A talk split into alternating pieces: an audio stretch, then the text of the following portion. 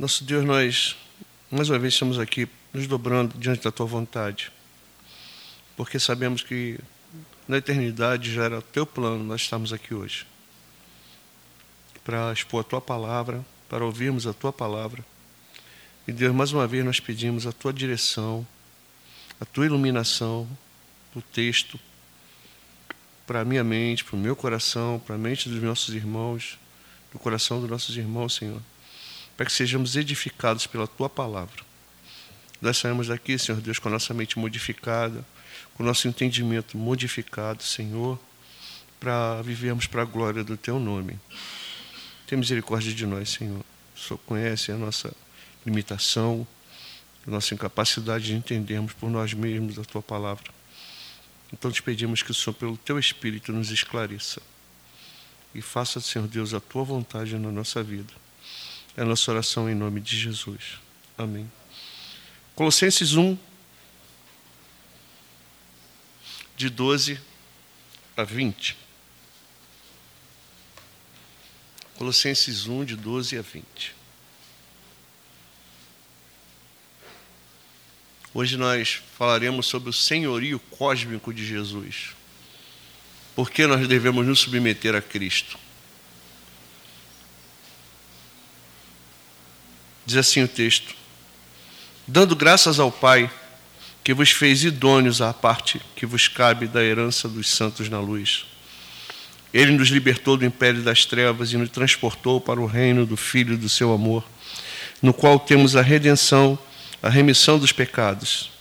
Este é a imagem do Deus invisível o primogênito de toda a criação, pois nele foram criadas todas as coisas nos céus e sobre a terra, as visíveis e as invisíveis, sejam tronos, sejam soberanias, quer principados, quer potestades. Tudo foi criado por meio dele e para ele. Ele, antes de todas as coisas, nele tudo subsiste. Ele é a cabeça do corpo da igreja. Ele é o princípio, o primogênito entre os mortos, para que em todas as coisas ter primazia porque aprove a Deus que nele residisse toda a plenitude, e que, havendo feito paz pelo sangue da sua cruz, por meio dele reconciliasse consigo mesmo todas as coisas, quer sobre a terra, quer sobre, sobre os céus. Deus abençoe a leitura da sua palavra e nos esclareça, nos console através dela. Amados, Deus colocou no nosso coração o desejo de falar sobre a soberania de Cristo, sobre o senhorio de Cristo. Outro dia eu estava vendo um livro que a Ana Márcia comprou, um livro fininho, do reverendo John MacArthur, que ele fala sobre cristianismo submisso. Por que nós devemos nos submeter a Cristo? Por que a igreja deve se submeter a Cristo? Eu acho que é um assunto pertinente. Eu conversava com o Luiz Marcelo ainda há pouco, e a gente for analisar o contexto nosso, vocês sabem que eu sempre falo isso, eu não vou deixar de falar nunca. Nosso contexto atual de uma igreja pós-moderna é uma igreja que não está muito afim de ser submissa a Cristo, não. Uma igreja está afim de ser submetida a modos de crescimento, a fórmulas de bolo. Assim, ó, faz isso que a tua igreja vai crescer. Estratégia toca, a tua igreja vai crescer. Coloca isso que a tua igreja cresce. Faz assim, assim, assim que a tua igreja cresce. A igreja se volta para estratégias empresariais, estratégias de, digamos assim, de malandragens, para que pessoas se cheguem a ela, se associem a ela. Esquece que a igreja não é uma agremiação. A igreja não é uma empresa de capital aberto. A igreja não é um ajuntamento de pessoas. A igreja é o corpo de Cristo. E para que eu me ajunte ao corpo de Cristo, eu tenho que fazer parte do corpo de Cristo. Eu não consigo entender é, fazer parte da igreja sem ser cristão. Ou fazer parte da igreja sendo cristão ao meu modo. Eu não posso, se eu sou cristão, eu tenho de ser cristão ao modo de Cristo, ao modo das Escrituras. Para isso que nós temos a Bíblia. Para isso que nós temos o ministério da palavra. É por causa disso que a igreja tem de se submeter ao senhorinho de Cristo, porque foi Cristo que morreu por ela. Cristo é o dono dela. Então não, não, não tem como, a gente não consegue conceber um, um cristianismo do jeito que está tendo esse cristianismo pós-moderno, que cada um tem a sua verdade. Às vezes eu conversava com um amigo que ele falou comigo que foi num lugar, um pastor falou para a igreja: cada um tem que ser, ter sua teologia. Mentira! Cada um tem que ter sua teologia, não. Tem que ter a teologia que é assinada daqui. A teologia que eu tenho. A teologia que o Afrânio tem, que Calvino teve, que Paulo teve. A teologia bíblica. Essa é a teologia que você tem que ter no teu coração. É teologia da Bíblia. Não é porque não foi Calvino que inventou. A gente se chama de calvinista por causa da, da, da, da de Calvino ser famoso, né, ser o maior expoente do cristianismo reformado. Mas, na verdade, o nosso cristianismo não é calvinista. Nós somos bíblicos. Tanto é que a gente nem toca em Calvino quando a gente expõe as escrituras. E Calvino não faz referência a si mesmo nas institutas, nem em qualquer mensagem dele. Ele expõe a verdade.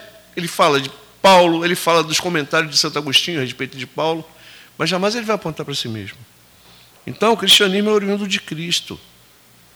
Não tem outra coisa que a gente possa viver no Evangelho que não seja oriundo de Cristo.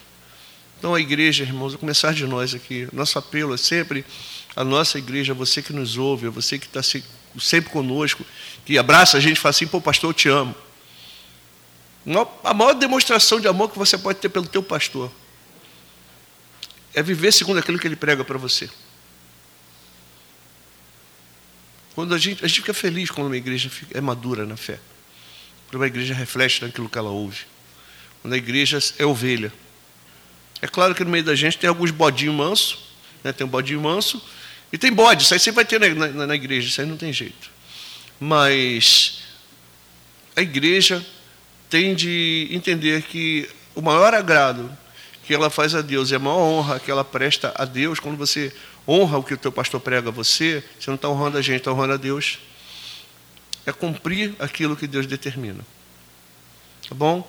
Então, começar expondo para você aqui, explicando para você, mais uma vez, sobre os colossenses.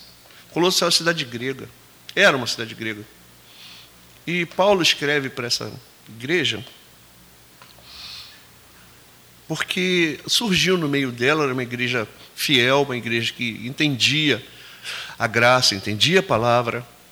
Paulo vai escrever para essa igreja porque existiam no meio da, da igreja pessoas que estavam tentando fazer com que a fé em Cristo fosse plugada a uma outra coisa que não fosse a revelação. Ou seja, no meio da igreja de Colossos existiam pessoas que criam que a graça de Cristo não era suficiente, que a graça de Deus não era totalmente é, idônea para que o homem fosse resgatado por ela. Tinha de haver no meio da igreja esforço próprio, tinha que haver complementação com mais alguma coisa. Eles tinham é, uma, um, uma, esses falsos mestres eles tinham uma vaidade tão grande que eles pensavam que quando eles adoravam, adoravam, os próprios anjos viam isso, ficavam empolgados com aquela adoração prestada por eles e juntavam a eles. Por isso é que é, ele vai dizer que é culto junto com os anjos, ou culto aos anjos. Falsa humildade, abstenção de, de alimentos, ou seja, uma coisa totalmente externa como se aquilo pudesse levar alguém à sua própria é, perfeição. Lá em Romanos, Paulo vai falar assim: porque a gente sabe que a carne não pode se converter, não é sujeita a Deus e não pode ser, porque a mente humana é depravada. Então eu não posso me regenerar pela minha mente humana. Minha mente humana, pelo meu próprio esforço, jamais vai se voltar para Deus. Por isso que Cristo nos dá uma nova natureza. É por causa disso que Cristo nos renova. Ele nos dá uma nova natureza que vai conviver com essa natureza que nós temos caída.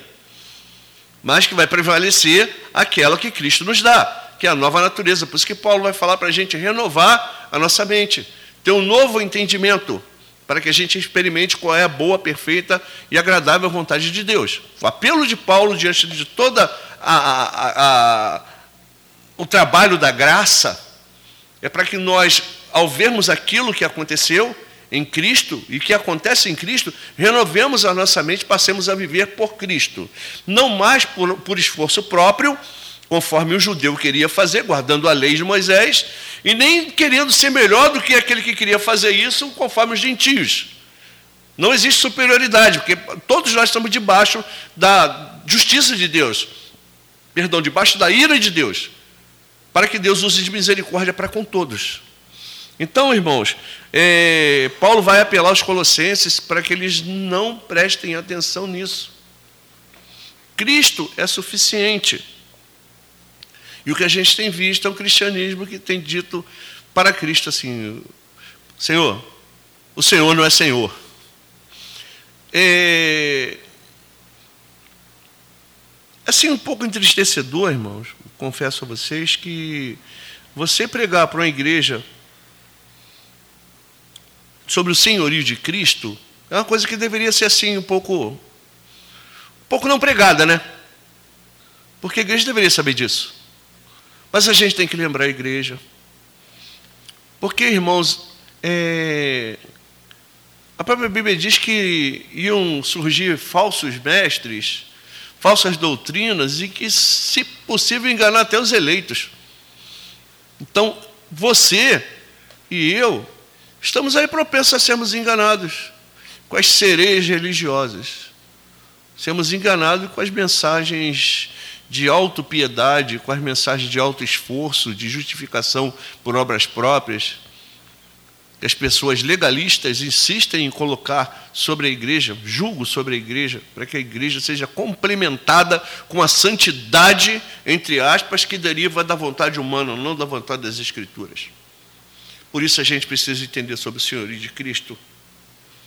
Então nós separamos algumas coisas aqui, irmãos, para a gente meditar hoje sobre o senhorio de Cristo. Será que Cristo é nosso Senhor mesmo? Será que as coisas que eu vivo, as minhas intenções, as minhas, as minhas, meus objetivos, a minha vida, nossa vida, nossa igreja, as nossas atitudes têm sido para Cristo? Têm sido sob o domínio de Cristo? Mas, pastor, Deus nos deu raciocínio? Sim, segundo sua imagem e semelhança. Então, se nós somos imagem e semelhança, temos de ser semelhantes até no pensamento, até nas atitudes, até no nosso dia a dia. Eu não posso dizer que eu sou imagem e semelhança de Deus e querer viver dessemelhado de Deus. Eu não posso fazer isso, nem você. Então, por causa disso, nós temos de viver sob o senhorio de Cristo. Cristo é Senhor. Quando a Bíblia fala de senhorio, a palavra lá, Cristo é o Senhor, Jesus Cristo é o Senhor, a palavra lá é Kyrios. Kyrios é muito mais do que Senhor. Kyrios quer dizer aquele que governa sobre tudo. Aquele que tem poder sobre a minha vida, sobre as minhas terras, sobre a minha família, tem poder de vida ou morte sobre mim. Era o título que eles aplicavam ao imperador. Eles falavam Casar Kyrios, ou seja, César é o Senhor, e o cristianismo ia dizer assim: Jesus é o Senhor, não é César. César não tem poder de vida e morte sobre mim, Cristo tem. Quem domina a minha vida é Cristo. Quem me, me conduz é Cristo. Eu vivo da, sob o, o governo de César, mas eu vivo sob o governo de Cristo. Então, amados de Jesus, vamos ver aqui umas coisinhas que a gente separou para meditar sobre esse texto. Primeiramente, primeira, olha só, presta atenção, não existe cristianismo nós somos cristãos, existe o cristianismo, a cristandade. Não existe cristianismo, não existe igreja, não existe igreja, não existe criação, não existe redenção, não tem consumação que não advenha de Cristo. Cristo é a razão de todas as coisas, irmãos. A gente primeiro precisa entender isso. A Bíblia diz lá: porque dele por Ele e para Ele são todas as coisas. A Ele a honra e a glória para sempre. Amém. Acabou. Não existe nada, não existe nada que não pertença. A gente canta isso aqui. Não tem nada que não pertença a Cristo. Não tem nada que não advenha de Cristo. Não tem nada que Cristo não sustente. Não tem nada que Cristo não tenha conhecimento. Não tem nada que Cristo não, não, não tenha criado. Tudo é dele. Tudo é para Ele. E tudo é por Ele. Então, eu não sou meu, você não é teu, você é de Cristo. Esse lugar que a gente está reunido aqui não pertence a mim, não pertence a você, não pertence ao Ministério Graça e Verdade, pertence a Cristo. A tua vida, o teu carro, os teus bens, a tua saúde, os teus filhos, a tua esposa, o teu marido, as tuas intenções, os teus, os teus objetivos pertencem a Cristo. Ou pelo menos deveriam pertencer. A gente às vezes acha que é nosso, né? A gente acha, não, tudo aqui é meu, meu nada, morre, fica tudo para aí. Para quem fica? Entra naquele, naquela parábola de Jesus, alma, tens de depósito bem para muitos anos, come, bebe, te regala. Aí vem uma voz e fala assim: Ô louco, ô tolo, esta noite vão te pedir a tua alma, você vai morrer. E aquilo que você tem guardado vai ser para quem? A gente tem que entender que não existe nada, nada, nada, absolutamente nada que não pertença a Cristo. Até o último átomo, até a última bactéria, até os pernilongos que te perturbam à noite, pertencem a Ele. O inferno pertence a Ele. Os demônios pertencem a Ele. Pastor, que é isso? É, é. Pertence a Ele e morrem de medo, porque sabem disso. Ele é dono do universo, irmãos, de que seja lá daquilo que haja. Eu sempre falo, não, ele não precisa de nada, ele não precisa de oxigênio, ele não precisa de espaço, ele não precisa de, de, de eternidade, ele não precisa de nada. Tudo deriva dele, a eternidade é dele. Ele não, ele não vive na eternidade, a eternidade é que, é que subsiste nele. Você já parou para pensar, assim, na sua casa algum dia? Eu já tentei parar para pensar, irmãos, às vezes eu, eu medito muito nisso. Como Deus é antes de tudo? Como é que ele consegue ser antes de tudo? De onde ele vem? Se eu sei que ele é a causa de si próprio, que ser é esse? Que pela sua palavra diz assim: haja. João vai dizer que é o logo, Jesus é o logo de Deus, é o haja de Deus. Por Cristo, todas as coisas foram criadas. Disse Deus, haja. Esse haja, você sabe quem é? É Cristo. Haja isso, haja. O fiat de Deus é Cristo. A palavra fiat em, em latim é faça-se. Então, quando a gente fala que Cristo é o fiat de Deus, a gente está querendo dizer que tudo vem por Ele, é através dele. Foi criado por Ele. Não existe nada e nem ninguém que seja superior ou mais importante do que Ele. Então, o meu interesse, a minha vida, a minha família, o meu trabalho, a minha igreja, o meu ministério, o, o, o, o meu dinheiro, o meu carro, a minha propriedade, os meus amigos, o meu círculo de amizade, o meu trabalho, nada é mais importante do que Cristo. Irmãos, a gente tem que entender que Cristo é o único que é. Nós existimos. Cristo é o principal. Nós somos contingentes. Nós só existimos porque Cristo é. Então não tem nada e nem ninguém que seja superior ou mais importante que Ele. O próprio texto vai colocá-lo acima dos anjos, acima do... e esses principais e potestades aqui, você sabe quem são? Que ele é o cabeça? Que ele está acima de todos eles. Quando eu falo cabeça, não é que ele faz parte, mas ele está acima de todos eles. São os anjos maus, os anjos caídos. Ele está acima do inferno. Cristo é superior a tudo. Os demônios tremem na presença dele. Lembra? Que, que, que o Senhor veio fazer aqui antes do tempo? A gente sabe quem o Senhor é. Deixa a gente estar naqueles porcos. Tremem a presença de Cristo. Engraçado, às vezes o ser humano não treme, né? Despreza Cristo. E o demônio crê. E às vezes a gente tem fé igual a fé do demônio. A gente sabe que Deus é poderoso, crê, estremece, mas isso não faz diferença nenhuma na nossa vida. Então, queridos do Senhor, não tem nada mais alto, mais elevado e que seja superior a Cristo. Isso aí já, já é o suficiente para botar tudo aquilo que eu penso abaixo. Eu não sou ninguém, eu não sou importante, eu não sou bonitão, eu não sou lindão, não sou nada disso. É Cristo que é o principal na minha vida. Ah, porque eu tenho cinco casas, tem nada é de Cristo, morre, fica tudo para aí. Se não fosse por ele, você não teria. Se não te desse vida. Ah, olha, se Jesus se esquecesse um minuto de mim, eu morreria sufocado. Porque não, você, você pensa em respirar? Você respira porque você pensa nisso? Ou é teu corpo que faz esse movimento involuntário? Você faz alguma coisa para o sangue circular em você? Você faz alguma coisa para você piscar? Não, né? Isso tudo vem de Cristo. Tudo colocado em nós por Cristo, e Ele quem faz isso. Se Ele, por um minuto, resolvesse fazer com que a minha circulação parasse, o meu cérebro parasse, os meus pulmões parassem, o que, que ia acontecer comigo? E contigo? A gente ia morrer, né? Verdade? Então é dele que deriva a vida.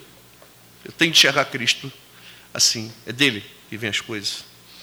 A igreja não tem o fundador. Ah, fundador do budismo, Siddhartha Gautama. Fundador do islamismo, Mohammed. Fundador do, do sikhismo, é, Nanak. E o cristianismo, fundado por Jesus Cristo. Jesus Cristo é fundador de cristianismo. Não, irmãos. A Bíblia vai dizer assim: que nós, a igreja, foi separada por Deus em Cristo quando? Quando foi? Antes que houvesse mundo, não é verdade? Então a criação do mundo se desenvolve no ambiente de redenção. Já começa por aí. Se a igreja é separada em Cristo antes que haja mundo, o cristianismo é coisa do, do, do, do, do então ou é coisa do desde sempre? É desde sempre. Sempre foi por Cristo. Cristo não é fundador, Cristo é fundamento. Eu não tenho que enxergar Jesus como fundador da minha religião. Não foi uma coisa humana. O próprio Deus encarnado veio, desceu, se dignou em descer, assumir a natureza humana, viver entre nós como se fosse pecador, sofrer as mesmas aflições, sofrer as mesmas tentações, para que pudesse me reconciliar com Deus, para que pudesse obedecer e ser punido, no lugar daquele que Deus obedece e nunca foi punido sofrer em si a punição merecida por mim e por você, e por todo mundo que ele separou para si. A punição da desobediência recai sobre quem obedeceu. Você não teria capacidade de suportar isso. E nem eu, porque eu não sou Deus, eu sou humano, e ademais eu mereço, e você também. Ele não merecia e recebeu como humano e suportou porque era Deus. Isso é maravilhoso, irmãos. Sabe o que você deve a Deus hoje, por causa de Cristo? Nada. Por isso que você não tem que ficar se esforçando para agradar a Deus. Por isso que você não tem que ficar dando plus na palavra de Deus para fazer com que Deus note mais você.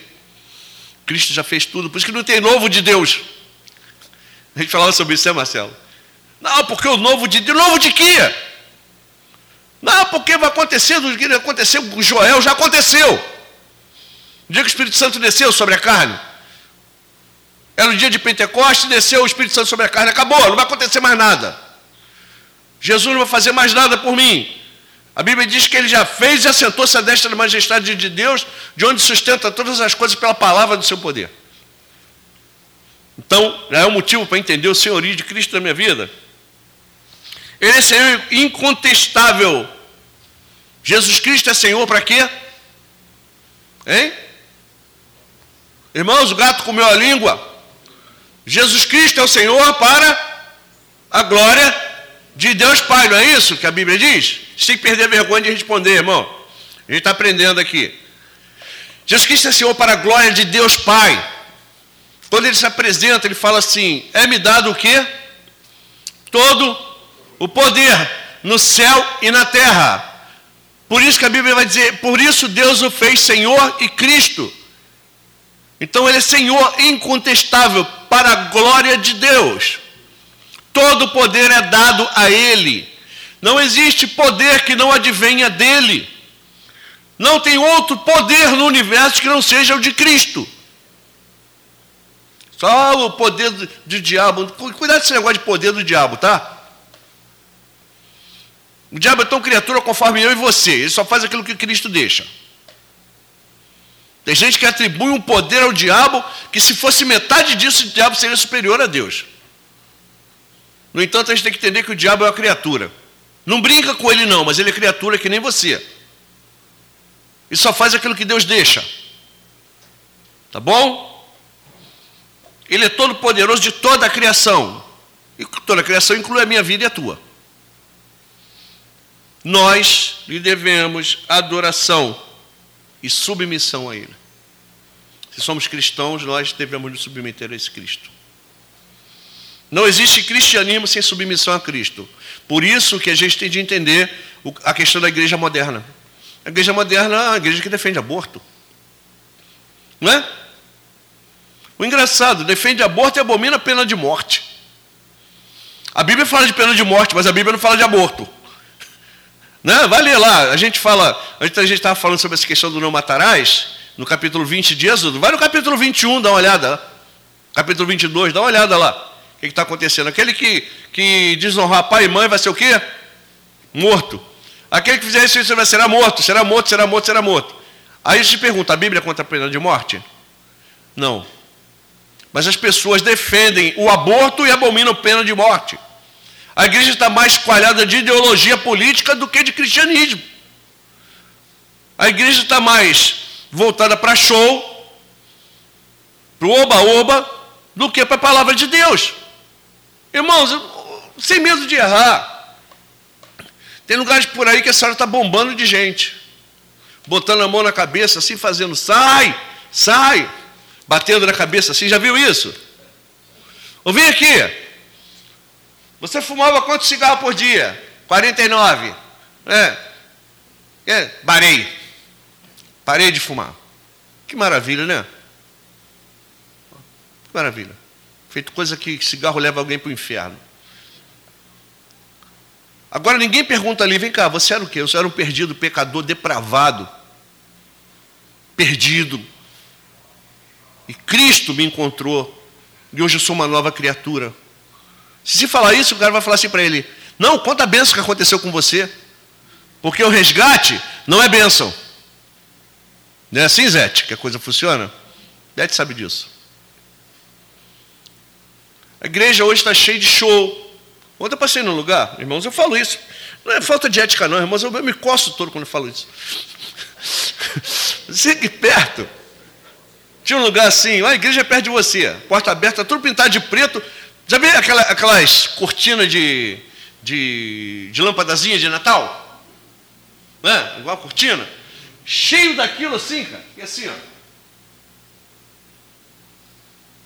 Tudo preto. Você vai nos lugares, não tem, não tem cara de templo, mas casa de show. É um oba-oba, pula daqui, pula de cá, pula dali, pula de cá, e se arrepia daqui, se arrepia de lá, chora, chora, chora, canta, canta, canta, canta, canta. Outro dia eu soube de um, um não lembro de quem, que falou que foi num lugar que só cantaram, cantaram, cantaram, acabou. E a palavra de Deus está sendo colocada onde? Está sendo desprezada. Aí você vai lembrar dos profetas que iam profetizar e acabavam em cisternas. Que iam profetizar e acabavam sendo chamados de maluco. E sendo expulso do lugar, assim, ó, vai vidente, vai lá, volta para tua terra, vai profetizar lá, porque aqui você não profetiza mais. Medo da palavra. A igreja está assim, a igreja está no caos. E nós, que somos pequenas congregações ainda, e algumas outras igrejas também, que a gente nem tudo está perdido, né? Você vê igrejas sérias que ainda cultivam a pregação da palavra, ainda cultivam a prédica. Agora não basta só cultivar a prédica, não, irmãos. Você pode ter um pastor que seja totalmente eloquente, que não é meu caso, mas alguém que seja zeloso por você, que te ensine a palavra de Deus, que te diga: olha, o caminho é esse, vai por ele. Vai por ele. Para que você não pereça. Mas que você tenha vida eterna. Porque a vida eterna vem desse Cristo que é Senhor e soberano. É a Ele que a gente deve honrar. É a Ele que a gente deve glorificar. Eu não tenho de vir aqui para me sentir bem, para ver a luzinha piscando e sair daqui feliz da vida porque eu pulei, porque eu abracei o Flávio, porque eu dei um beijinho no, no Alexandre. Nada disso. Eu tenho que sair daqui alimentado pela palavra. Eu tenho que sair daqui com a mente mudada. É isso que a gente está fazendo aqui, queridos. Reconhecer Jesus como Senhor cósmico, inclusive Senhor da igreja. Senhor da minha vida. Ah, por que eu tenho que reconhecer que isso? Primeiramente, que Ele é Deus. Já começa por aí. Quem é que é Deus? Ninguém, né? Ninguém. Ele é. Então já começa por aí. Eu tenho que me submeter a Ele justamente por isso. Ele é Deus com o Pai. A gente às vezes olha assim, a ti que é Deus com o Pai na unidade do Espírito Santo. Já ouviu isso? Então, Cristo é Deus com o Pai na unidade do Espírito. Então, por, por ele ser Deus, por ele, no princípio era o verbo, e o verbo era o quê? O verbo era Deus. E o verbo estava com Deus, face a face com Deus. Todas as coisas foram criadas por intermédio dele. Sem ele, nada teria sido criado. Já é motivo mais do que suficiente de não entender que Cristo é Senhor. E que eu não consigo criar nada. Você consegue criar vida? Você consegue criar água? São dois gases, é molinho. Pega hidrogênio e oxigênio, juntos os dois, para você vai criar água. Pega um monte de, de, de materiais da Terra, é, bário, cálcio, é, ferro, é, molibdênio, olha que nome bonito. Molibdênio e esses elementos, junta tudo numa proveta, sacode assim, você, você vai fazer um ser humano. Pega um, um monte de, de. Vai ali no cara que vende porco, ali, pega pé, paleta, pernil, costela, cabeça, junta tudo de novo, costura, e vê se você vai conseguir fazer o leitão sobreviver de novo. Vai ressuscitar. Fala para ele assim, efatá. Se você vai conseguir. Vai nada. Sabe por quê? Porque é Deus quem tem o poder.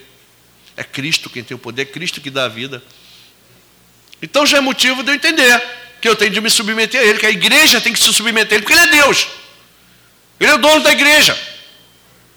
Não tem ninguém antes dele nem depois dele. Então a gente tem que entender isso. Outro motivo que o texto vai apontar para a gente: Ele é antes de tudo. Só Ele é. Antes de você nascer, quem era você? Ninguém, né? Quem Jesus era antes de nascer? Ele mesmo. Ele só não tinha corpo humano. Ele já era, ele não era encarnado, mas ele já era ele mesmo, ele já era a palavra de Deus. Ele veio trazendo a palavra de Deus. Ele veio trazendo o reino de Deus. Então ele antes de tudo, quando os fariseus batem de frente com ele, na Jerusalém, ele vai falar assim: Abraão viu o meu dia e exultou nele. O que, que eles falam para ele? Não tem 50 anos e viste Abraão? Ele fala assim: Antes que Abraão fosse, eu sou. Irmãos, esse eu sou tem significado para caramba. É o mesmo que se refere a Yahvé. Ele está se colocando em pé de igualdade com o Pai dentro do templo de Jerusalém. Toma-lhe pedrada de Jesus, né? Blasfêmia. Não era motivo, pra, não era ali que ele ia morrer. Então ele consegue se safar. Ali, consegue sair. Ele diz categoricamente, quando Felipe fala para ele assim, Senhor, mostra-nos o Pai. O que, que ele responde? Estou há tanto tempo com você, você ainda não me conhece, Felipe? Eu sou o Pai, eu e o Pai somos um. Aí vai entender um Deus que é um Deus, uma substância só, sempre eterno, e que são três pessoas. E que essas três pessoas não são três substâncias, são a mesma. Que é um Deus que subsiste em três pessoas: o Pai não é filho, o Filho não é pai, o Espírito Santo não é filho, o Filho não é Espírito, o Espírito não é pai. Você consegue explicar isso? Nem eu. Mas é isso que acontece. E um Deus que é a causa de si mesmo, que sempre foi aquilo que ele é. Por isso que ele diz que ele é. Ele é aquilo que ele é, pronto, acabou. Ele é, nós existimos.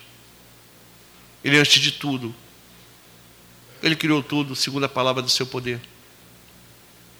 Por causa disso que eu e você temos de nos submeter a Ele a sua vontade. Por isso que a igreja não pode andar divorciada de Cristo. Como é que a igreja anda divorciada de Cristo, pastor? Não guardando a sua palavra. Não guardando a sua palavra. Quando eu não guardo a palavra de Deus, eu estou me divorciando do senhorio de Cristo.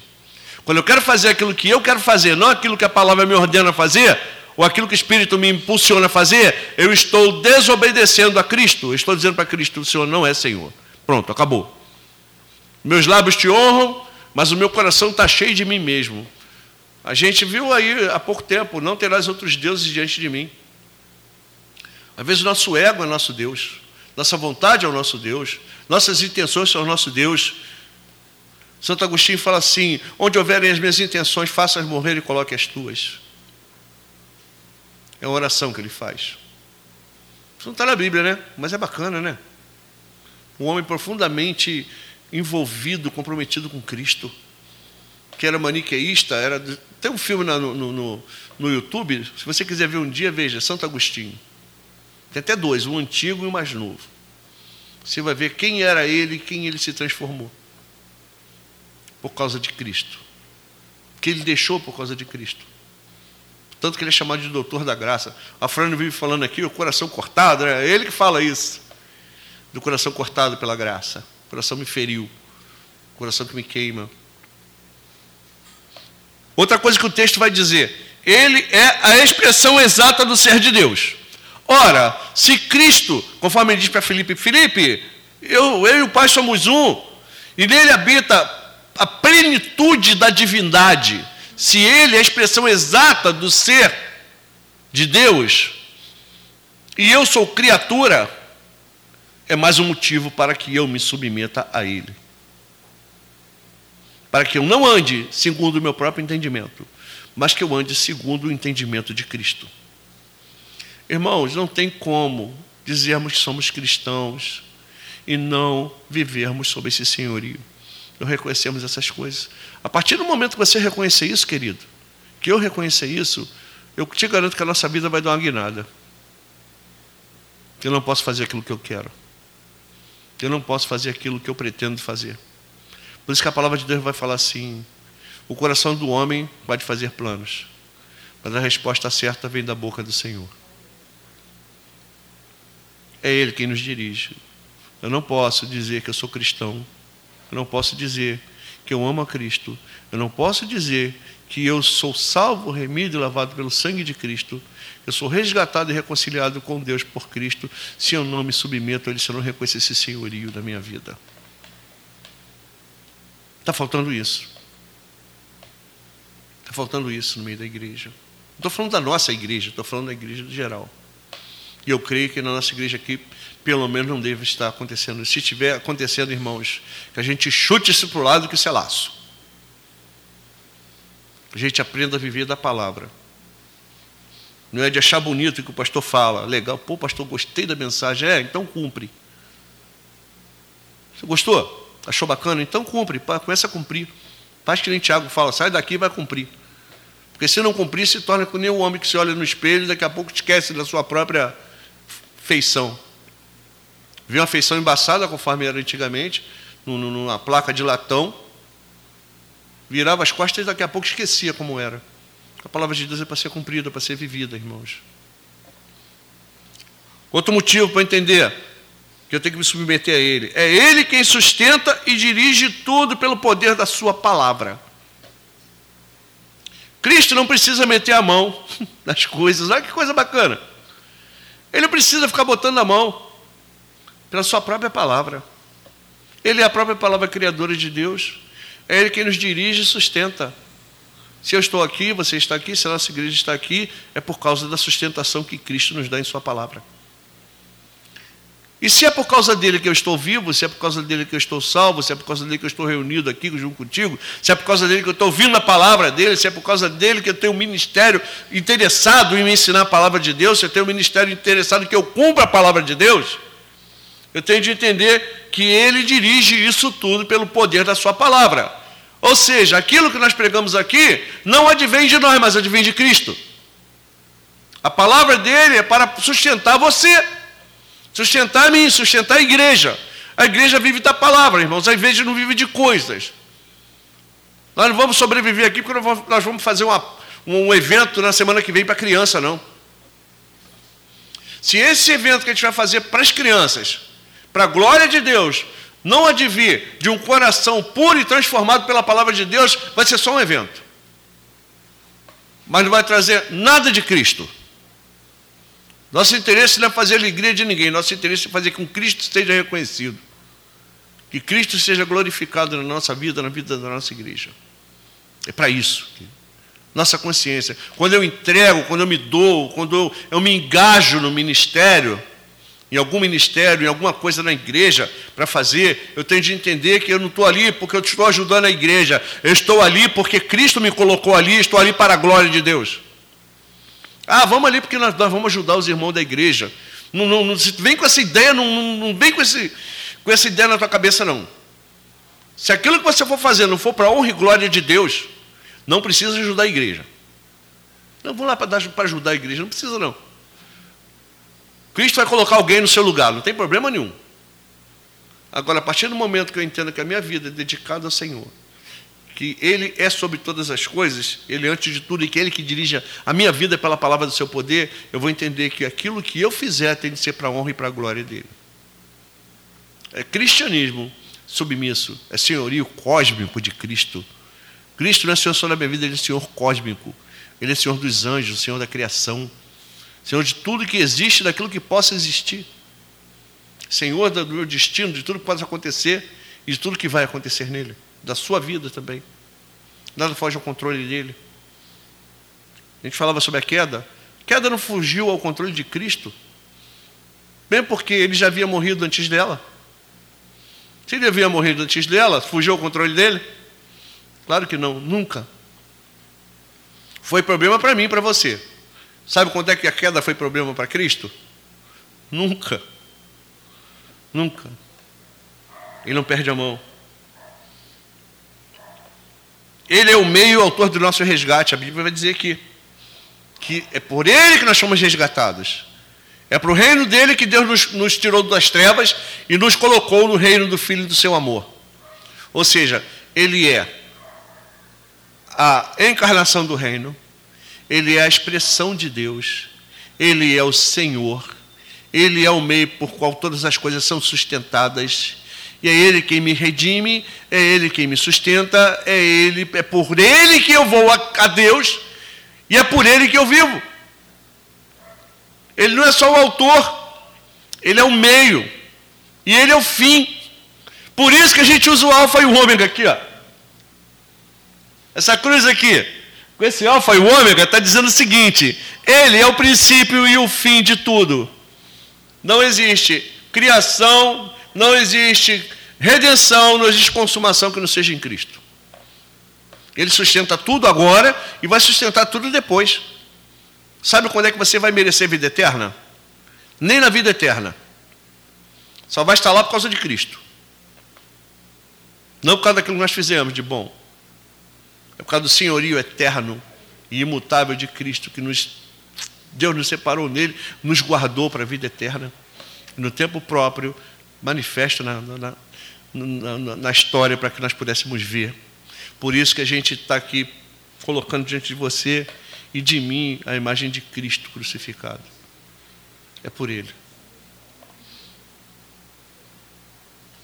O reino é dele. Quando Jesus ora, o que, é que ele fala? Senhor, ensina-nos a orar. O que, ele vai falar para o Pai? Porque teu é o reino, poder e a glória. Senhor, mostra-nos o Pai. Eu estou com você há tanto tempo e não me conhece? De quem é o reino? De Cristo. O reino é dele. Então, se o reino é dele, se ele é rei, ele governa. O pessoal fala assim: a rainha da Inglaterra não governa. Não. Não governa, ela reina. Né? Ela reina. Se ela disser assim, não quero você mais aí, primeiro-ministro, ele tem que sair, você sabia disso? Se ela disser assim, não quero mais esse parlamento, tira esse parlamento e coloca outro. Convoca a eleição. O parlamento vai ser dissolvido. Por quê? Porque ela é rainha. E os reis são soberanos. Ele não interfere nas decisões políticas do, do, do, do, do país. O país é governado pela Câmara dos Comuns, pela Câmara dos, Câmara dos Lordes, pelo primeiro-ministro. Mas ela tem poder para dissolver isso.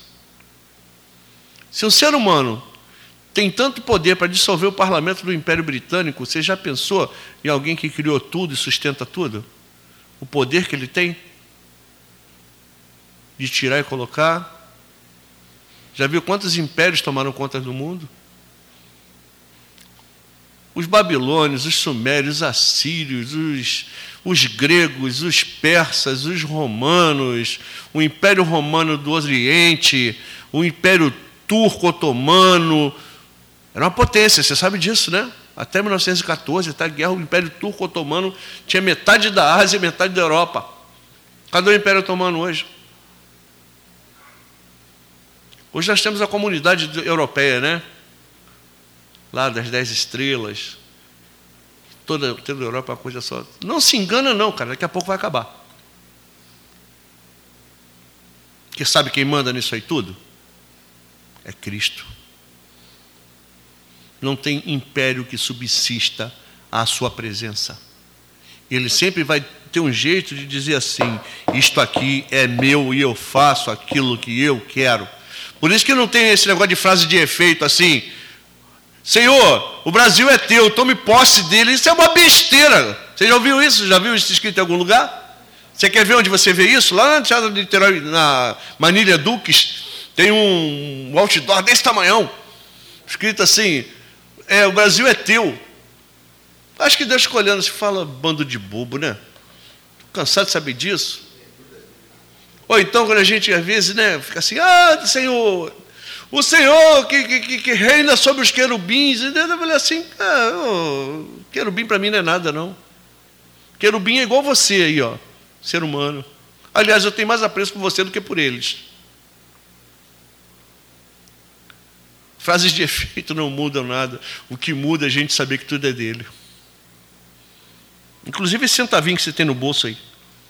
Tem um centavinho? É dele. Ele é dono da igreja, alicerce e cabeça. Não tem. Irmão, se a gente não está disposto a entender o senhorio de Cristo, a gente tem que estar tá aqui. Começa por aí. Ah, se eu estou disposto a viver segundo aquilo que eu quero, não tem nem que estar sentado aí, nem aqui. Porque o dono daqui é Cristo. O alicerce daqui é Cristo. Nós não somos uma parte do corpo de Cristo, nós somos corpo de Cristo, tá? Somos fundados nele, por isso que eu não posso pregar outra coisa para você que não seja a palavra dele. Por isso que eu não posso fazer outra coisa conhecida aqui que não seja a vontade dele. Por isso que eu não posso exaltar outro aqui que não seja Cristo. Nós estamos fundados sobre Ele. E quem nos dirige é Ele. Por isso que nós somos a igreja do Senhor, coluna e esteio da verdade. Quem é a verdade? Eu sou o caminho, a verdade e a vida. Quem é a coluna e o esteio da verdade? A igreja. Olha só, nós somos a coluna e o esteio de Cristo. Estamos edificados sobre o fundamento de Cristo. Cristo é nosso Senhor e cabeça. Então eu não posso viver fora da vontade dele. Ele é meu Senhor. Nossa reconciliação está com Ele. Olha só, e havendo feito paz pelo sangue da sua cruz, quem fez a paz foi o Gilmar Duarte, foi você, foi o Afrânio, foi Calvino, foi Santo Agostinho? Foi Paulo? Não, né? Foi Cristo. Vendo feito paz pelo sangue da sua cruz. Já falei sobre o sangue de Jesus aqui uma vez. É muito mais do que você possa imaginar. Por meio dele, por meio de Cristo, ele é o autor, causa e meio da nossa reconciliação. Por meio dele, reconciliar-se consigo mesmo o que? A igreja. O que está escrito aí na tua Bíblia? todas as coisas. A morte de Cristo não só reconcilia com Deus a igreja, reconcilia tudo, toda a criação, porque o Filho do Homem veio buscar e salvar o que? O que se havia perdido. O que é que se perdeu com a queda? Tudo. A criação é submissa ao homem, não é? Deus não fez isso? Toda, tudo é submissa a você. Domine sobre isso. O homem pecou, não pecou? O homem peca, o homem é depravado. O homem deixou, virou as costas para Deus. A partir do momento que Cristo alcança a gente com a sua graça, no seu tempo devido, e que nós confessamos a Cristo como Senhor, as coisas são reconciliadas com Ele. A natureza, a criação, tudo é reconciliado com Deus, sabe por quê? Você já parou para pensar que você é um elemento de ligação entre a criação e Deus? Assim como Cristo é a ligação de, de, de Deus conosco? Que a criação em Cristo foi redimida por causa do homem. Que o homem é o principal da criação. Se não houvesse redenção do homem, não haveria redenção da criação. Por quê? Porque você é a imagem e semelhança dele. O único que Deus fez com suas próprias mãos. O único, Deus não criou um bonequinho de barro, não, tá? Deus não fez um bonequinho de barro, não. Quando fala que Deus tirou o homem do pó da terra, quer dizer que em nós existem todas as coisas que existem na terra. E soprou em nós o fôlego de vida. Nós somos a única criação de Deus. Os peixes, ele falou assim: haja, haja peixe, produzam as águas. Não é? Os animais também. Os animais produzem cada um a sua própria espécie. E formou o homem do, do pó da terra. Deus formou o homem do pó da terra. E soprou nele o fôlego de vida. Então, nem eu nem você somos qualquer coisa. Nós somos os sacerdotes, os gerentes da criação de Deus. Por isso nós somos o povo, sacerdócio santo, nação santa, povo de boas obras. Porque é através da igreja que a criação é reconciliada com Deus por meio, por meio do sangue de Cristo. Aí eu te pergunto: será que dá para viver fora do senhorio de Cristo? Será que eu vou, eu vou renegar essa tão grande salvação? Eu vou viver a minha vida do jeito que eu quero? Ele é Senhor para a glória de Deus. Paulo vai repetir Isaías. Quando ele fala assim: Tende em vós o mesmo sentimento que houve em Jesus Cristo que sendo como Deus, não teve por usurpação ser igual a Deus, mas sendo conhecido em forma de servo, humilhou-se a si mesmo, sendo obediente até a morte morte de cruz.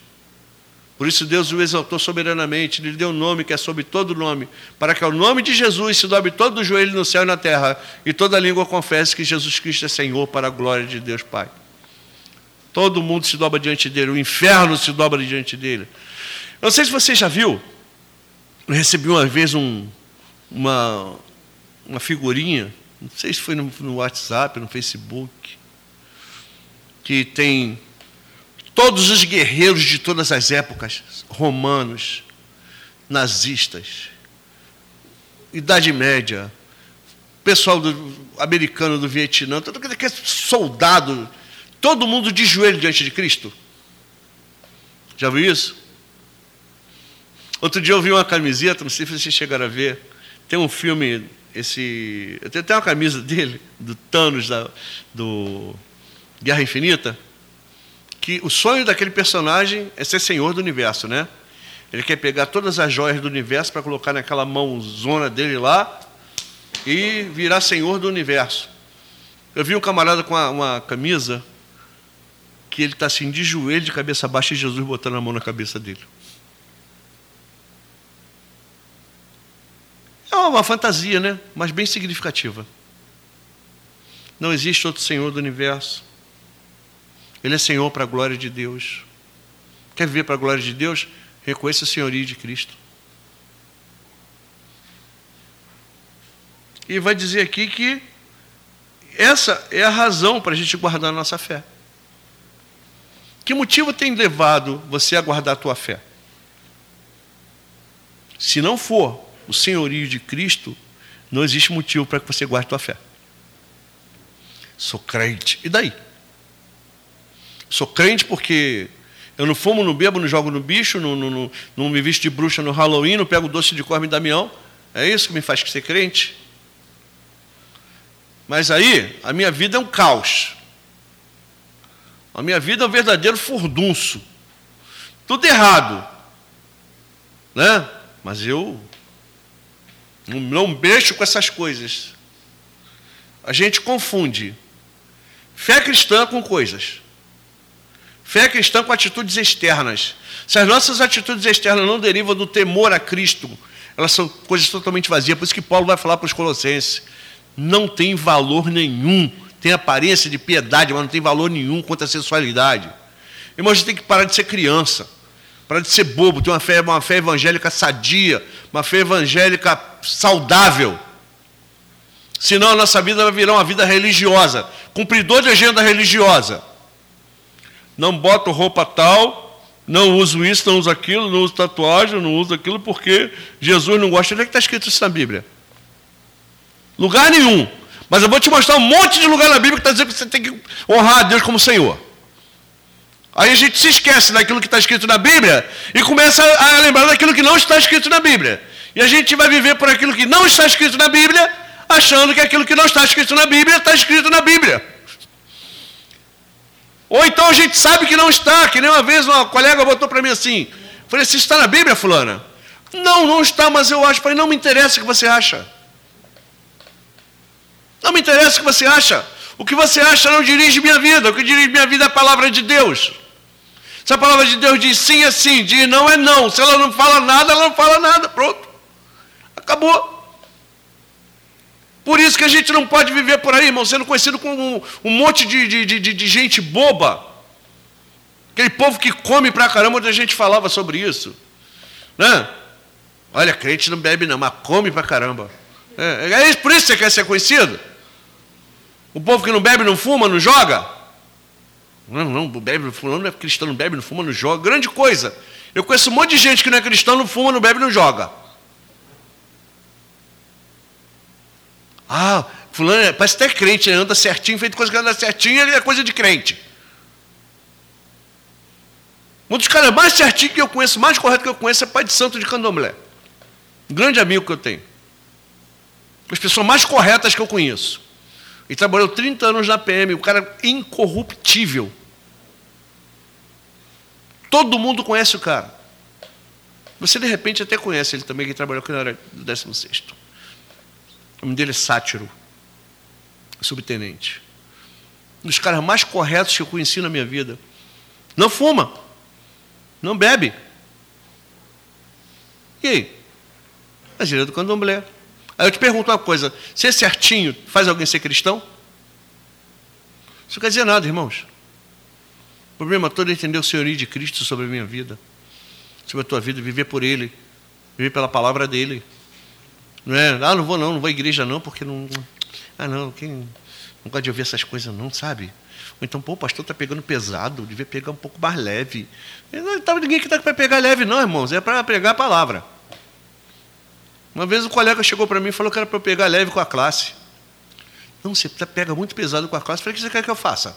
Que eu minorize a verdade? É isso que você quer que eu faça? Se você quiser que eu faça a verdade menor, você não está falando com a pessoa correta. Você arruma outro para falar a verdade menor. Perdão, porque enquanto eu for vivo, eu vou falar a verdade. Doa, doer a quem doer e está doendo é porque tem que se consertar. Dói em mim. Dói em mim, se dói em mim, vai doer em você também, não tem jeito. Agora, o que a gente não pode fazer é pormenorizar. A gente não pode fazer pormenorizar, não. A gente diminuir. Pormenorizar é colocar as coisas pormenores. Né? A gente não pode é, diminuir o senhorio de Cristo. Ou vivemos segundo o senhorio cósmico de Cristo, ou seremos fatalmente derrotados pelas forças de Satanás.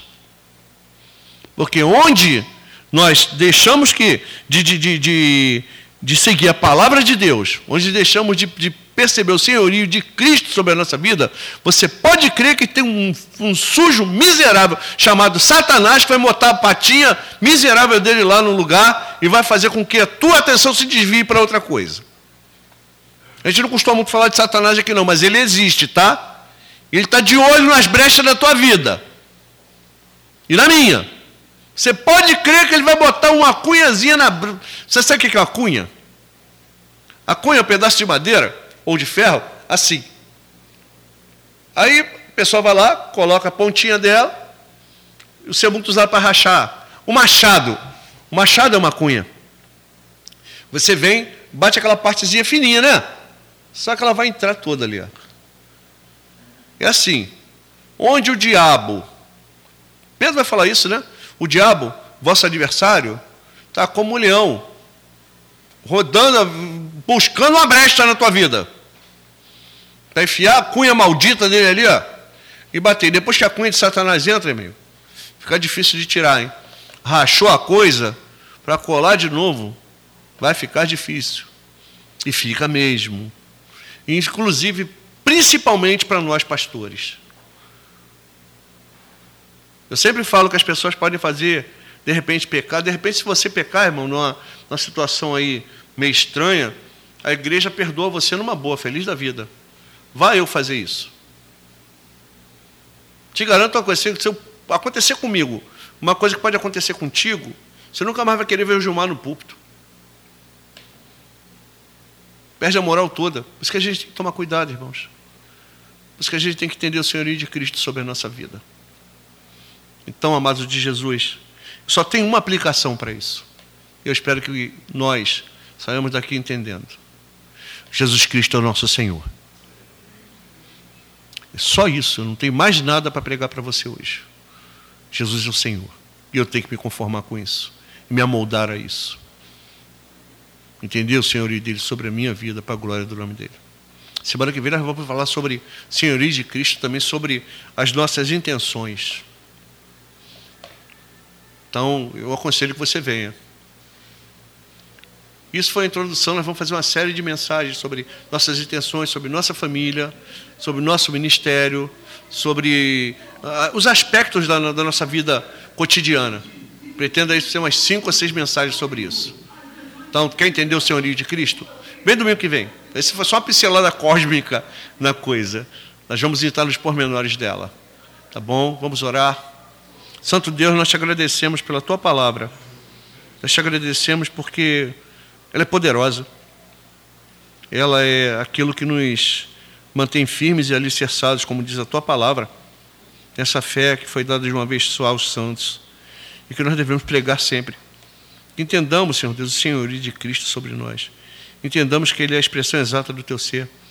Se nós não nos submetemos à Sua palavra, nós não nos submetemos a Ti, Senhor.